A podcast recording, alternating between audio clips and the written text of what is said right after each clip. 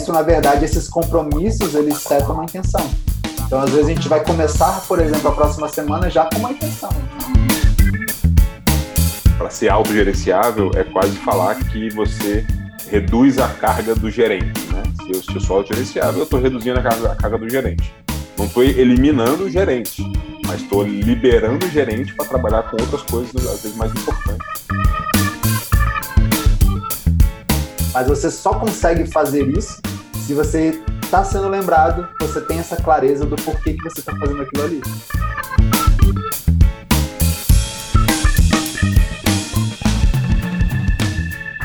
Olá para você, eu sou Renato Contaifer e esse é o episódio número 2 do Office Talks, um podcast sobre os desafios de desenvolver equipes e negócios que não dependem de um escritório. Nesse episódio eu conversei com o Flávio Lugeri e o Rafael Torales do Officeless sobre o tema Times autogerenciáveis, onde vivem? Que faz com que as pessoas desenvolvam essa autogestão na prática e qual é o papel das empresas e dos líderes nesse processo? Confere aí que a conversa foi boa e o assunto rendeu.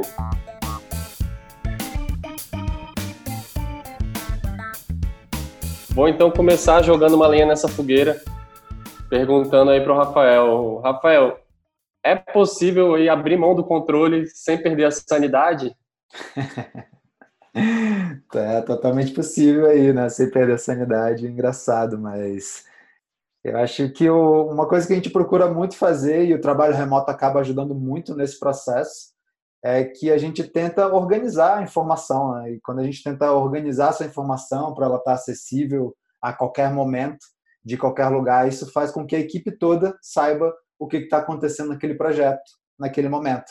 E a partir do momento que a equipe toda está ligada no que está rolando, em que status que a gente está, quem está responsável pelo quê, acaba que fica muito mais fácil que aconteça esse próprio autogerenciamento da equipe, de saber se alguém está travado ali, se alguém precisa de alguma informação, se as coisas elas estão andando como planejadas ou não. A gente está ficando para trás, talvez, em alguma das partes. Não acho que isso vai eliminar completamente o papel do líder. O papel do líder sempre é, uh, digamos, essencial assim dentro de uma equipe mas o fato de todo mundo entender se a gente está na mesma página ou não e todo mundo está acompanhando, eu acho que isso gera muito mais envolvimento da equipe também, de saber se a gente está junto nessa jornada ou se tem alguém talvez ali puxando para trás, né? Eu acho que isso acaba ficando até mais óbvio dentro dessas equipes aí de saber se está todo mundo empolgado nisso, todo mundo engajado ou se não tem uma galera aqui que está dando sangue e tem uma outra galera que talvez não esteja tão envolvida. Então tudo isso fica muito transparente, todo mundo sabe o que está rolando.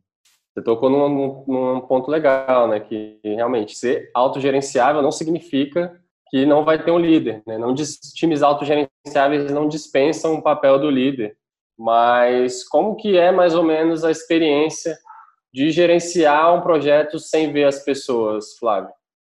É, então, um dos maiores medos aí que gestores têm, é, eles falam, cara, se eu não, se eu não tô vendo as pessoas, como é que eu sei que elas estão trabalhando, né? Será que o cara não vai estar tá ali zapeando pelo YouTube, é, entrando no Facebook.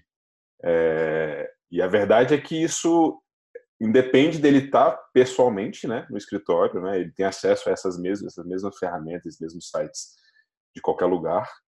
E parte muito, a gente costuma falar o seguinte, né, que é, você tem que contratar pessoas que tenham um perfil de, de autorresponsa, pessoas que têm um perfil de é, é, quase que uma maturidade para trabalhar dessa forma. Assim. Então, é, a pessoa ser autogerenciável, você não vai cair na armadilha do, do microgerenciamento. Né? Não, você não vai ter um gestor ali tendo que estar tá sempre com uma lupa monitorando esse time. Então, nesse momento, fazer uma seleção, fazer um processo de, de seleção rigoroso e checando se as pessoas têm esse perfil, né, de, cara, eu, é, a pessoa tem um compromisso com entregar algo. É, se ela tem esse compromisso e isso está combinado com esse gestor, ele não precisa mais, né, desconfiar dessa pessoa. É uma relação humana e a base ali vai, vai ter que estar tá na confiança, né. Legal, acho que até complementando aí tem essa questão do compromisso, é, é, eu acredito que é uma das principais partes, na verdade, porque esse compromisso a gente é quase que a gente vai criando esses compromissos entre a gente como uma equipe. E às vezes é um compromisso um pouco mais longo prazo, sei lá, às vezes um compromisso que a gente coloca para a gente dentro de um trimestre, às vezes é um compromisso que a gente coloca para a gente numa semana, às vezes é um compromisso que a gente coloca para a gente de hoje para amanhã. Então a gente meio que está criando essas expectativas, todos os dias a gente está criando, digamos, novas expectativas para a gente, e a gente está vendo se a gente está alcançando, né, realizando isso que foi, essas expectativas que foram criadas. E tudo bem se às vezes a gente não conseguir alcançar elas, mas o fato da gente ter colocado isso, digamos, no papel, da gente falar, não, a gente quer alcançar isso, e aí no outro dia a gente vê se a gente alcançou aquilo ou não, tudo isso pelo menos mostra que é, a gente pode conversar sobre aquilo. Se por acaso a gente não alcançou, a gente entender, tá, a gente não alcançou por quê? Será que era uma expectativa muito alta? Será que a gente não, não soube estimar isso tão bem ou não? Será que aconteceram coisas aqui no meio do caminho que preveniram, né? não deixaram a gente chegar lá? Então, eu acho que esse trabalho de frequentemente a gente estar tá criando essas expectativas e vendo como a gente, como equipe, está andando em relação a isso, é isso que nos mantém conectado, é isso que mantém a gente sempre andando e tendo essa noção de progresso. Porque também, se a gente não cria essas expectativas, não tem como a gente saber se a gente está realmente evoluindo como time, as coisas estão acontecendo ou não. A gente precisa colocar isso ali na frente e ver se a gente está chegando nisso ou não. E aí acaba que o time todo sabe para onde que a gente está remando em vez de ter uma galera aí super produtiva, mas cada um remando para um lado e a gente não chegando num lugar aí como time. E aí começa a ficar irrelevante você saber se aquela tarefa foi feita, né? E muito mais se o resultado desse compromisso que o Rafael falou foi, foi entregue ou não. Então, é, a pessoa como, como gerente vai estar olhando assim, cara, teve o resultado? Teve o impacto que a gente estava é, é, que a gente combinou de fazer nesse ciclo de duas semanas, de três meses. Então é isso, isso é o que importa. E ele sai dessa fritação, né, desse micro, microgerenciamento de ficar ali na cola desse, desse colaborador. Né? Ah, e aí ainda entra uma outra coisa aí, porque a forma com que um desafio é passado, isso também pode mudar tudo, se as pessoas vão engajar naquele desafio ou não. É muito diferente quando às vezes a gente lança um desafio e na verdade ninguém sabe como resolver, a gente sabe que tem aquele desafio e a gente vai poder experimentar um monte de coisa para tentar resolver aquilo.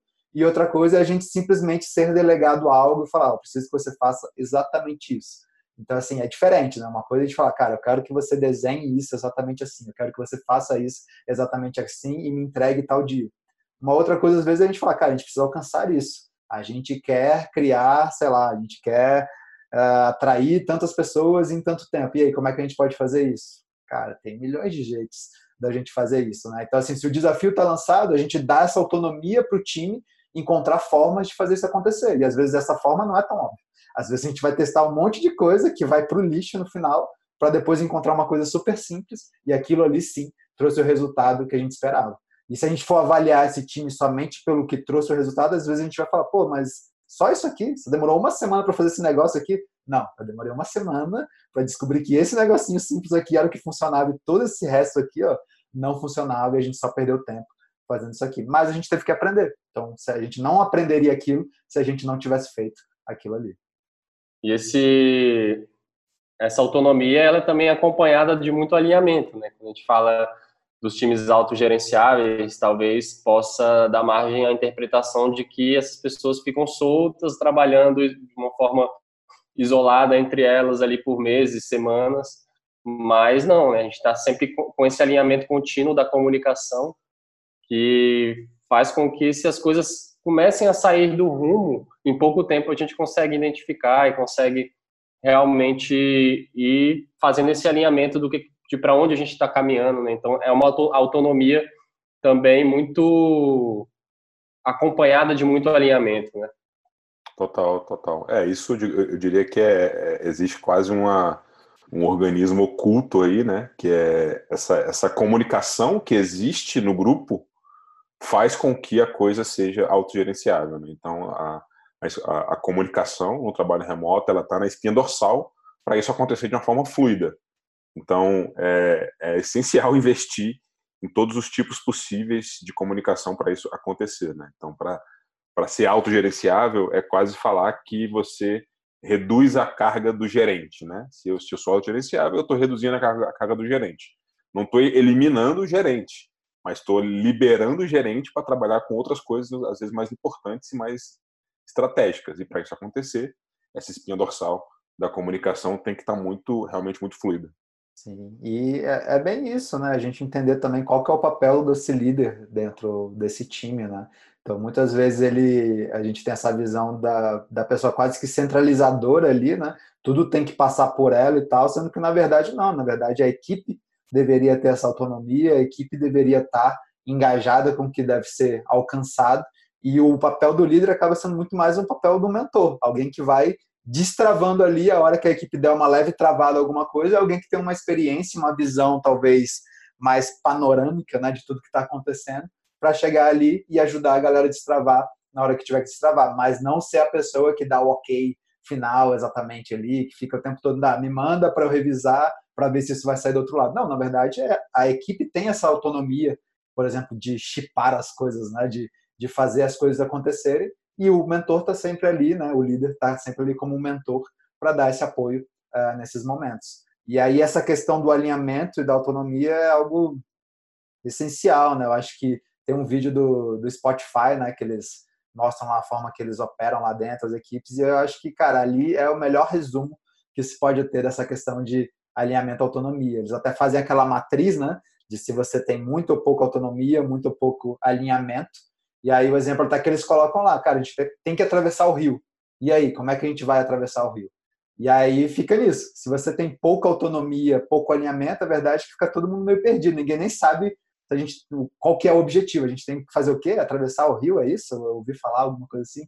Agora, se a gente chega e, pô, às vezes tem muito alinhamento, pouca autonomia, a gente diz exatamente para as pessoas o que, que tem que ser feito. A gente fala, cara, a gente vai fazer uma ponte. E é isso. Não traz outra solução, não dá, a gente vai fazer a ponte é isso mesmo. Agora, se a gente tem muita autonomia, pouco alinhamento, sai um monte de ideia, mas nada se conecta com o objetivo final, que é atravessar o rio. E aí, quando a gente tem um bom alinhamento, uma boa autonomia, a gente fala, cara, a gente tem que atravessar o rio. Como? Não sei. Acredito em vocês, acredito na equipe para a gente fazer isso aí acontecer. E eu acho que esse é realmente o sweet spot ali, a gente falar, cara, o objetivo está aqui, o desafio está aqui, o deadline está aqui, agora como a gente vai resolver isso? Autonomia aí para as equipes para fazer isso acontecer. E aí, com isso que a gente consegue realmente explorar, digamos, a criatividade de cada pessoa que trabalha com a gente. E essas pessoas se sentem realmente, é, digamos, é, apreciadas ali, né? Entendendo que, cara, a gente valoriza o trabalho dessas pessoas, a gente acredita que elas vão trazer ótimas soluções aqui para a equipe, em vez de a gente falar, não, tem que ser isso e acabou, faz aí, executa aí. Então, acho que é um pouco esse nosso papel do líder também de criar bons desafios ao invés de ficar, tentar delegar tudo ali depois só ficar cobrando se a galera entregou no prazo ou não. Bela metáfora. Me veio aqui à cabeça uma, uma outra metáfora que talvez possa ilustrar isso também, fazer as pessoas imaginarem esse cenário. Imagina que a gente tem uma prova de rally, né? E alguém pensou nessa prova de rally, alguém concebeu o desafio do rally, cara, é o rally da carro, a gente precisa atravessar o deserto.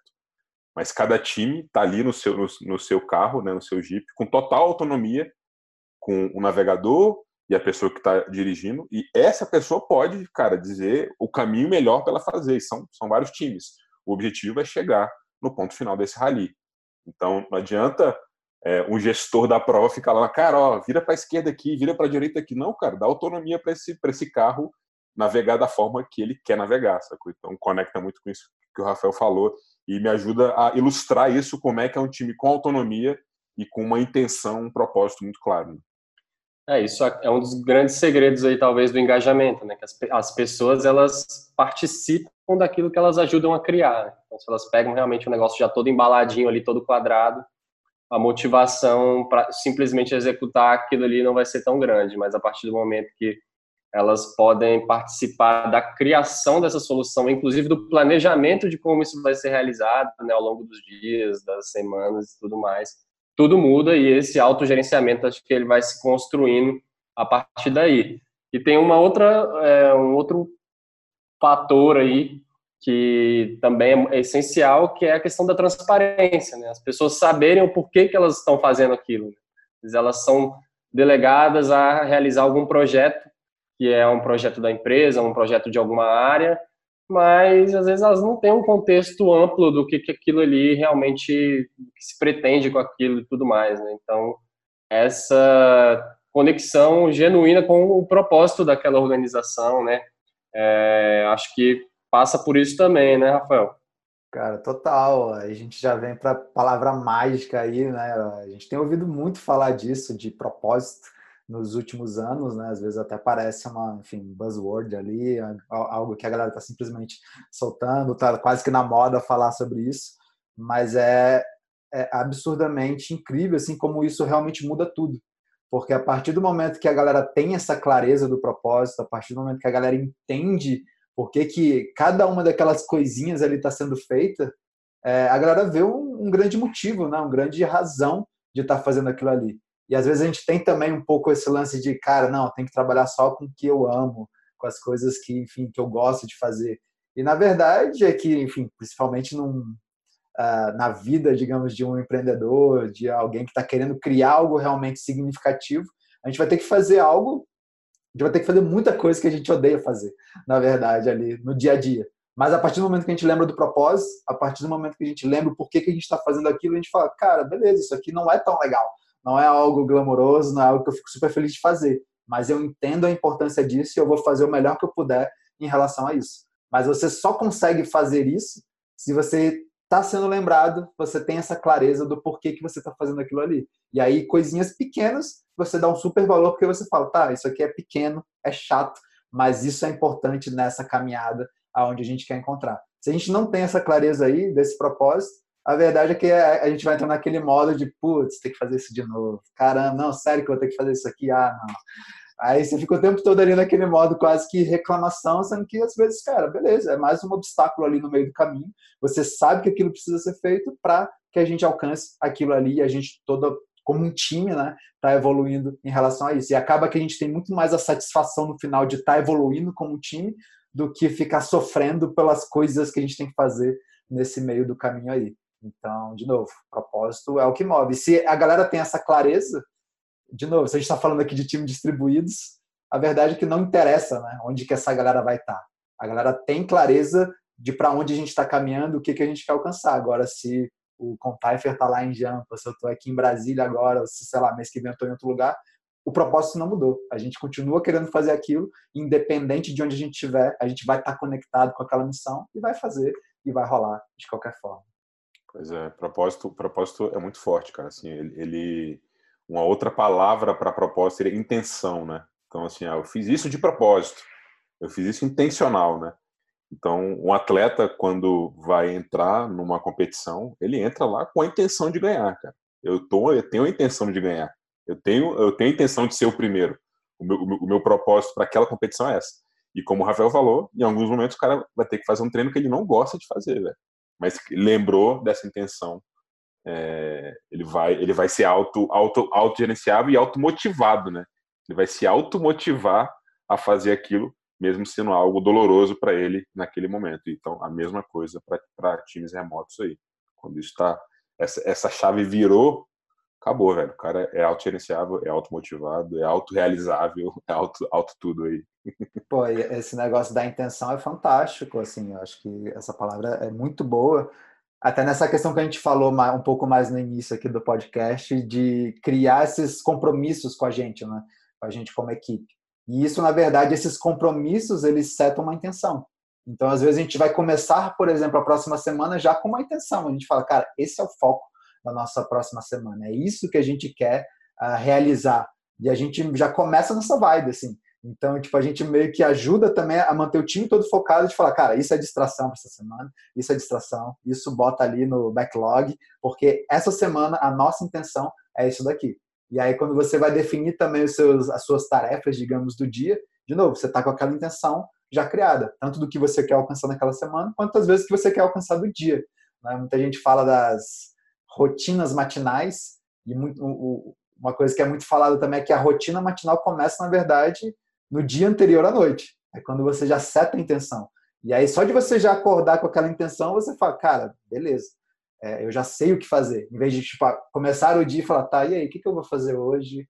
Deixa eu dar uma olhada aqui. Tá, nessa você já perdeu, já perdeu aquela energia criativa que você poderia ter, em vez de já começar o dia dando voadora em relação ao que tem que ser feito. Então, a intenção é, é uma palavra realmente muito boa, assim. Isso pode ser a intenção do dia, a intenção da semana, a intenção da empresa, né? o que, que a gente quer alcançar aí. É, legal que dá uma desmistificada, né? Realmente esse termo propósito, ele está muito é, em alta, né? E acaba ficando uma coisa um, um pouco filosófica, até às vezes é, abstrata, né? Mas é legal ver uma forma da gente materializar isso, né? Então, tem, realmente a gente vai ter objetivos que são mais aspiracionais, talvez, né? Que algo que nos motiva, que nos inspira a estar tá fazendo aquilo. Coisas que são mais objetivas, né? Você vai fazendo para níveis mais claros, né? Ah, o que, que a gente quer fazer nesse ano, a empresa ter essa transparência também, né? As equipes terem essa transparência de trazer todo mundo para um, um, compartilhamento de um, de um plano, de uma visão, né? De um anual, depois trimestral, e aí semanal, diário, né? Você vai quebrando cada vez é, partes menores, isso ajuda realmente a você ter uma direção. Talvez você não tenha ali as tarefas certinhas, quais que você vai executar, que você vai priorizar, mas você já está na sua cabeça para que, que você está fazendo aquele trabalho ali diário, para que, que você está junto com aquele time, todo mundo já está com aquilo ali em background, né? Então acho que isso facilita também na hora de, de planejar a execução em si. Total, total. É, o porquê, o porquê já está, o porquê, né? Ou, a intenção estando clara, todo o restante deriva de uma forma muito fluida. E aí, e aí a importância de ter, de ter essa, essa, esse propósito, essa intenção que motive as pessoas, né?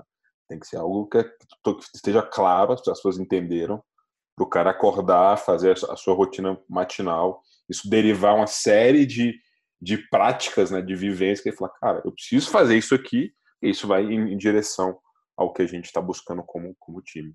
Total. Aí tu tocou nesse ponto aí também dessa fragmentação, né? E, e, isso é algo muito incrível, porque se a gente consegue mirar lá onde a gente quer estar, tá, fica muito mais fácil também da gente ir fragmentando e entendendo, tá? Se a gente quer estar tá lá, como é que a gente meio que quase que vai fazendo essa engenharia reversa para entender, tá, mas qual que é o primeiro passo que eu tenho que dar agora para eu ir em direção a isso daí. Então, assim, até pelo Startae, né, muitas vezes, quando a gente atendendo projetos de inovação, é, sempre tem, né? É, é, o clássico, é todo mundo quer criar o um novo Facebook ali. Mas a galera não entende, né? Muitas vezes que a gente precisa, para chegar ali, a gente precisa dar um primeiro passo. Né? O próprio Facebook começou muito pequeno e foi chegando aonde ele está hoje. Então, tipo, dentro de um projeto, né, dentro de uma grande ideia que a gente quer alcançar, qual que é esse primeiro passo? E aí, a gente fazendo isso, a gente vai conseguindo se manter em movimento e entendendo se a gente está tendo progresso. E aí, só é, da gente ter essa sensação de progresso também isso muda tudo. Porque se a gente vê onde a gente quer alcançar, a gente dá um pequeno passo aqui agora, mas a gente sente que a gente está indo em direção a isso, isso nos motiva. A gente fala, cara, ainda falta um pouquinho, mas a gente está chegando lá, a gente está chegando lá. É diferente de quando você não tem essa visão e aí você está sempre todo dia fazendo alguma coisa, mas parece que você não está saindo no lugar. Né? É quase que uma esteira ali infinita e uma esteira infinita uma hora vai cansar. Agora quando você não, você bota uma intenção, você alcança aquilo, depois você vai botar uma outra intenção e vai tentar alcançar aquilo. Só que à medida que você vai alcançando essas intenções, você vai jogando um pouquinho mais mais alto, né? Você vai ganhando confiança para jogar um jogo um pouco mais desafiador. E aí você vai botando intenções cada vez mais desafiadoras, maiores, e aí você vai, no final, quando você olhar, você andou milhões de quilômetros aí, uh, enfim, nessa jornada aí que você está construindo para sua vida. É, e aí a importância de celebrar né, essas pequenas vitórias também. Então, assim, muitas vezes a, o propósito da empresa, o, o, a, a, missão da empresa é, é algo, às vezes, muito distante, né? Então, com essa lógica de fragmentar, de trazer para o trimestral, para o semanal, para o diário, você fala, cara, essa semana a gente conseguiu realizar isso aqui, velho. Bora celebrar, saca, como time. É, porque a motivação, ela é combustível para esse trabalho intelectual. Então, eu só vou me esforçar intelectualmente se eu me sinto motivado. Se a coisa é muito grande, eu não vou me sentir tão motivado, mesmo que seja inspiracional. Então, a importância de fragmentar para conseguir ter essas, essas, esses momentos de vitória e falar, cara, eu estou no caminho certo, eu, eu, estou indo. Né? E aí você vai realmente evoluindo e aos poucos subindo essa barra sem, sem se quebrar. Né? Então você vai é, é, celebrando e é, crescendo essa musculatura né? aos poucos. É, tá, tá, eu sempre conto um pouquinho a minha experiência pessoal aí, né? Boa parte da galera não sabe, mas já passei por vários processos de emagrecimento e no meu último, assim, eu perdi 20 quilos, né? Foi uma meta que eu coloquei para mim. Só que, cara, ficar pensando no 20 quilos ali, né? Imagina assim, igual o Flávio falou agora, né? Ah, vamos celebrar. Se eu só fosse celebrar depois que eu perdesse os 20 quilos, cara, com certeza eu teria desistido no meio do caminho. E aí, o que, que eu fiz para me manter motivado? Eu fui fragmentando isso. Em vez de pensar nos 20 quilos, eu pensei, cara, não, tem que perder aqui, ó, 3 quilos. A hora que eu perder 3 quilos, eu falo, porra, legal, alcancei aqui um resultado maneiro, vamos nessa. Bora para mais 3 quilos agora? E aí você vai, e aí você meio que vai indo isso, e aí você vai diminuindo e alcançando aí essas pequenas vitórias e vendo que você, pô, beleza, perdi três, depois mais três, depois mais três, e aí quando vê, você já fez o que você queria ter feito. Mas se eu fosse botar só aquela meta ali, não não fizesse nada, né, não celebrasse, não entendesse, não tivesse coisas no meio do caminho para validar se eu estava é, fazendo a coisa certa, provavelmente eu teria desistido ali bem no comecinho e falar, cara, isso não dá certo, não deixa quieto. Então, acho que é isso a gente acaba trazendo aqui para formas de gestão e tudo mais. E lembrando, né, a gente está falando muito no contexto de trabalho remoto, mas tudo isso também é, tipo, para uma empresa que está com o time todo ali, né, uh, digamos, junto dentro do escritório. Tudo isso aqui é extremamente importante também. Ter essa clareza de propósito, né? a gente ter visibilidade, entender se a gente está progredindo dentro das coisas que a gente quer fazer. Acontece só que o trabalho remoto deixa isso mais exposto, isso reforça mais ainda que a gente coloca essas coisas no lugar. Mas isso é extremamente importante também para uma empresa onde a equipe toda ali está junto diariamente. E aí fica, fica uma, uma, boa, uma boa dica né, para os líderes e gestores. Né? Como é, considerando que o seu time é autogerenciável e automotivado, o seu papel mais importante não vai ser olhar para as tarefas que eles estão fazendo, mas se eles estão realmente motivados. Checar como é que está esse motivômetro aí, esse, esse, esse, esse, esse sensor de motivação, para ver se elas estão empolgadas, elas estão é, motivadas no que elas estão fazendo ali, ali no dia a dia e semanalmente, é, então essa, esse vira um, um, um, papel realmente de liderança, né? De entrar no, no lugar de, de, mentoria, né? E não de, de controller, né? Aí, é, aí até entra num, numa outra prática que é interessante, que é o lance das retrôs. Porque muitas vezes a gente está fazendo, fazendo, fazendo, mas a gente não tira esse tempo para a gente dar uma respirada, né? Conversar, ou como um time, ou individualmente, às vezes com uma pessoa do nosso time, para entender. E aí, como é que foi? Como é que foram esses últimos três meses aqui, por exemplo? Como é que você se sentiu? Tá massa? Tá feliz com isso? É, esse é o propósito, é isso que a gente quer alcançar, por exemplo, até o final do ano, nos próximos três meses. E é isso, está fazendo sentido para você? Como é que você está se sentindo em relação a isso, em relação ao seu papel dentro disso? Então, esse tipo de conversa também é extremamente importante para a gente ir validando como é que, né, como é que está a motivação dessas pessoas aí. Tem até um livro lá do que chama The Alliance, que eles contam muito um pouco dessa contam muito dessa cultura do, da, do Vale do Silício, né? Uh, principalmente das startups lá do Vale do Silício. E lá eles fazem muito isso, assim, como lá a galera acaba quase que pulando de uma empresa para outra o tempo todo, mas eles meio que vão setando essa intenção com as pessoas que eles trazem. Então eles falam, cara, ó, eu quero você aqui durante esse um ano aqui, é o que a gente vai fazer junto. Isso é o que eu quero como empresa que você me ajude. Como que eu posso te ajudar? Né? Como que a nossa empresa pode te ajudar em relação aos seus objetivos pessoais. E a gente vai entender, cara, quais são as habilidades que você quer desenvolver, qual o tipo de trabalho que você quer estar tá fazendo, com quem você quer estar tá se relacionando. E acaba que é essa troca entre a empresa e a pessoa. A pessoa está podendo se desenvolver, a empresa tem objetivos que aquela pessoa vai ajudar a alcançar, e a gente está o tempo todo andando junto, os dois crescendo, a empresa está crescendo, a pessoa está crescendo como profissional, e a gente vai fazendo essas validações. É, enfim, passou alguns meses e a gente conversa de novo. E aí, tá legal essa nossa missão? Será que tá na hora de ajustar? Será que tá na hora de você assumir um outro papel? Ou às vezes até não. Às vezes, cara, será que tá na hora de cada um ir para um caminho agora? Mas tudo bem. É tipo é um jogo muito limpo assim, a gente criar essas missões enquanto faz sentido, quando não fizer sentido, tudo bem também, e não ficar pirando demais em relação a isso. É, e conectando com esse lance da retro, é, é, é importante, além de checar a motivação, checar como é que está é, o gás dessa pessoa, né? Porque muitas vezes eu, como colaborador, posso, posso imaginar, putz, eu sou já um bom programador, eu ainda preciso me autogerenciar, cara. Será que eu, não, que eu não vou queimar os fios, né? Será que eu não vou entrar em, em burnout? Então, como líder, eu também estou nessa retrochecando se, se as pessoas não estão trabalhando demais também, assim, que é um, é, digamos, é um efeito colateral muito natural. É um assunto para outro outro episódio aí, né? O burnout no trabalho remoto, mas como, como líder, E tendo uma, uma, uma, um time autogerenciável, eu preciso estar de olho se o time não está trabalhando demais até. Né? Acho que é um ponto importante que nessa retro que o Rafael falou, certamente é um dos, é um dos tópicos que, que a gente aborda. Total, total. Bem o produtividade versus bem-estar aí, né? Tem que ter um grande equilíbrio, mas realmente é dá para ir longe aí. É outro episódio, outro episódio.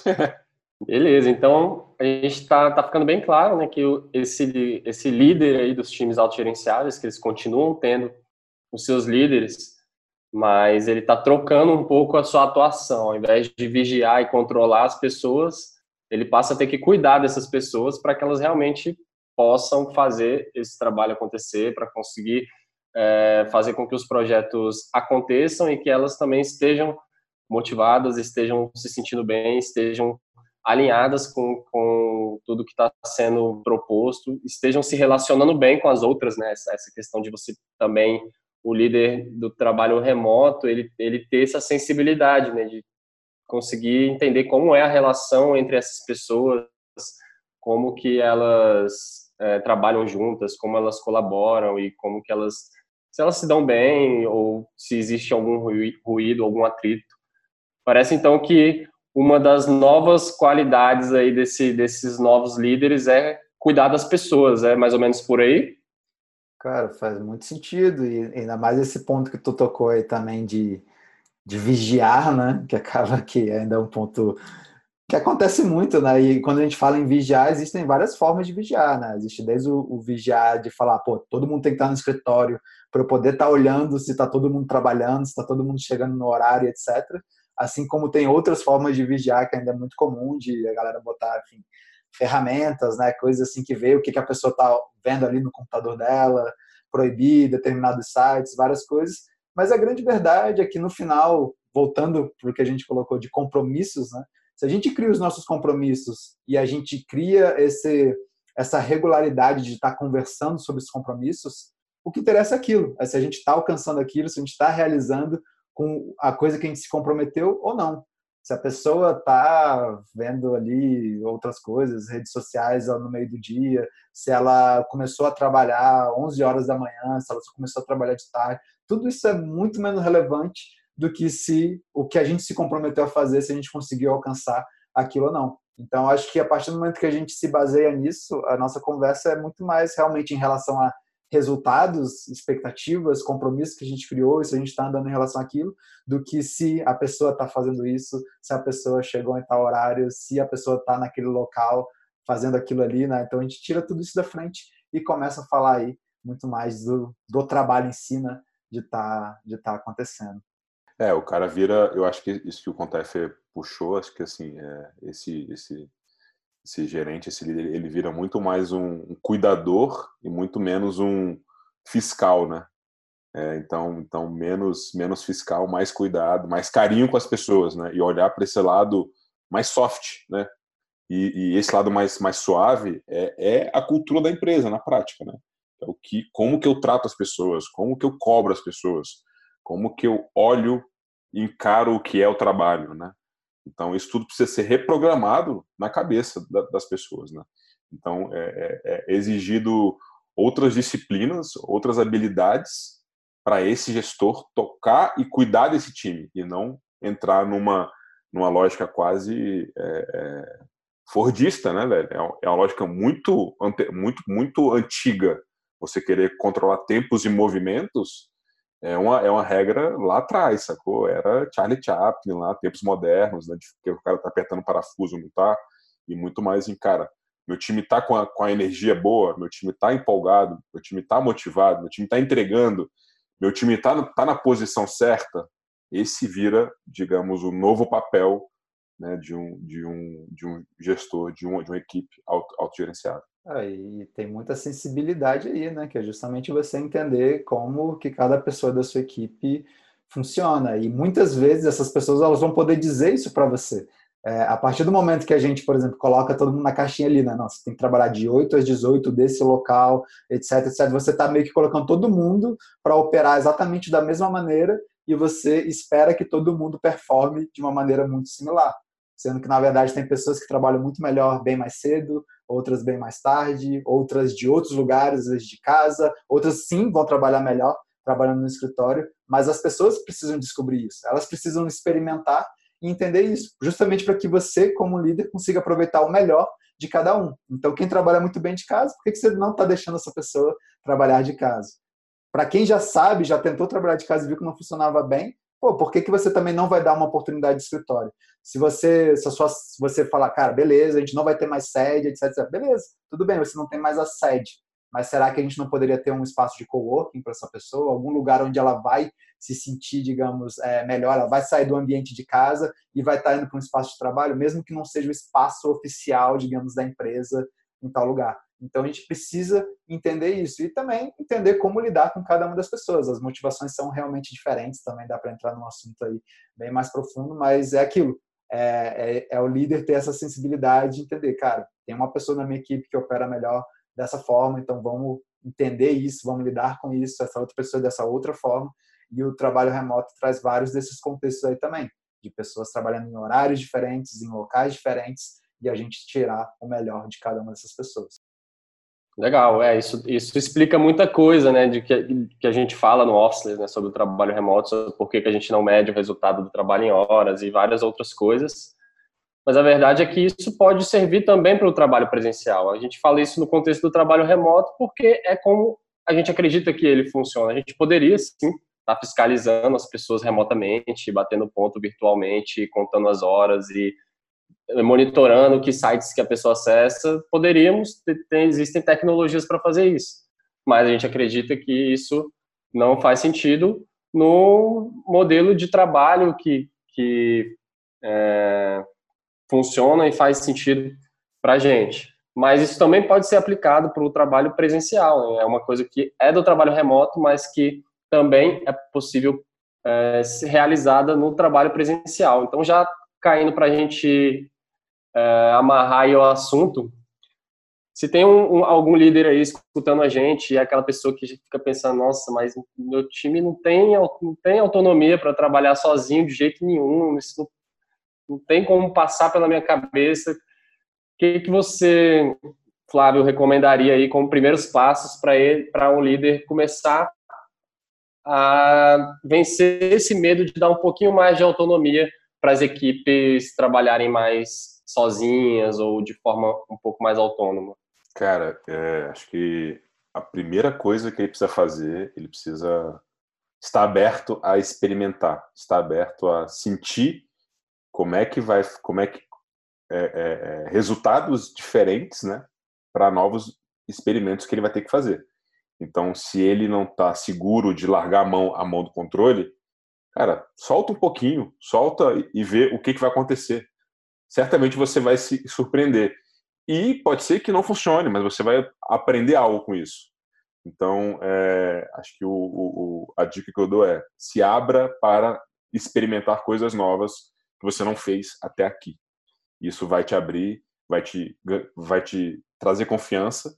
E lembrando que cada pessoa vai ser de uma forma. Né? Então, se você tem um time de 10 pessoas, às vezes você vai ter um grupo que você vai tratar de uma forma, um outro grupo de uma outra forma. Então, trate os diferentes com, é, com, com, essa, com, esse, com esse carinho, com essa atenção, né? E esteja aberto para experimentar.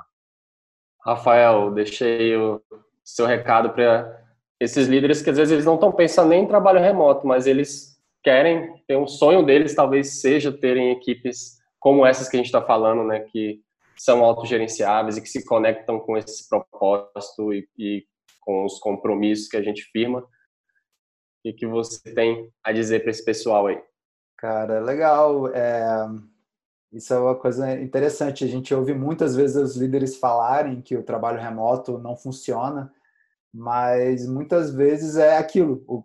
As coisas que precisam acontecer, que é justamente tudo isso que a gente falou aqui, de ter um propósito claro, às vezes de fragmentar a nossa missão, da gente criar esses compromissos regulares, tudo isso às vezes isso são coisas que já não acontecem talvez naturalmente dentro de uma equipe e aí é claro que quando a gente vai para o trabalho remoto é, vai, isso vai ser meio que amplificado, né? E aí acaba que as coisas vão parecer que elas ficaram muito mais soltas, mas na verdade é porque muita coisa da nossa cultura hoje, às vezes da nossa própria forma de gestão, ela precisa ser adaptada ali, precisa digamos, a gente precisa ajustar um pouco disso. Então, acho que é, complementando isso que o Flávio colocou, né, de experimentar, eu acho que é super importante experimentar, só experimentando a gente vai saber se aquilo funciona ou não, mas entender também que existe um método para isso, né? A gente não precisa simplesmente falar, galera, trabalha aí de qualquer lugar e vamos ver no que que dá. Não, vamos ajustar essas coisas aqui, vamos ter essa clareza, vamos criar os nossos compromissos e falar, bom, ao final dessa semana aqui, galera, a gente quer fazer isso aqui. Da onde vocês vão trabalhar? Bom, decide aí, vê onde vocês acham que vão vão performar melhor, onde vocês acham que vocês estão aí mais concentrados e tal. O mais importante é que ao final dessa semana a gente consiga alcançar isso daqui.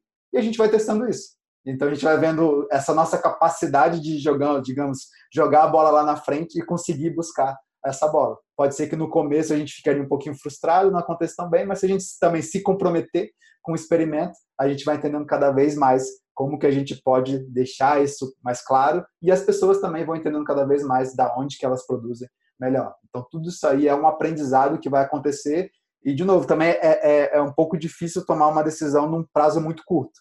Então se você quiser experimentar isso, coloca um prazo aí um pouquinho mais um pouquinho maior ali, né, para você ter a oportunidade de errar, aprender e ir para um novo experimento e ir testando isso. Se você parar logo na primeira tentativa, aí realmente as coisas não vão funcionar muito. Né? A gente, acho que a gente até comentou sobre isso uh, no outro episódio, mas é o lance do, da criação de um hábito.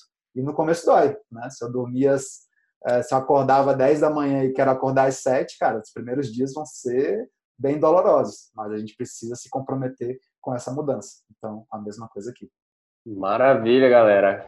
Vale aí também aquela máxima do combinado não sai caro, né? Então vamos combinando aí tudo que for alinhado mesmo que em pequenos espaços de tempo, dá para a gente tentar fazer algo diferente. Esse então foi o episódio número 2 do Officeless Talk. Se você gostou desse conteúdo e acha que ele pode ser útil, leve a conversa para sua equipe, para sua empresa. Siga a gente também no Instagram, @beofficeless, e para fazer parte do movimento é só entrar no nosso site. Obrigado, Flávio, obrigado, Rafael, e até a próxima, pessoal. Valeu demais. Tamo junto. Tamo junto remotamente. Tamo junto. Tamo junto e misturado remotamente. Tamo junto e distribuído. Tamo junto e distribuído. Boa.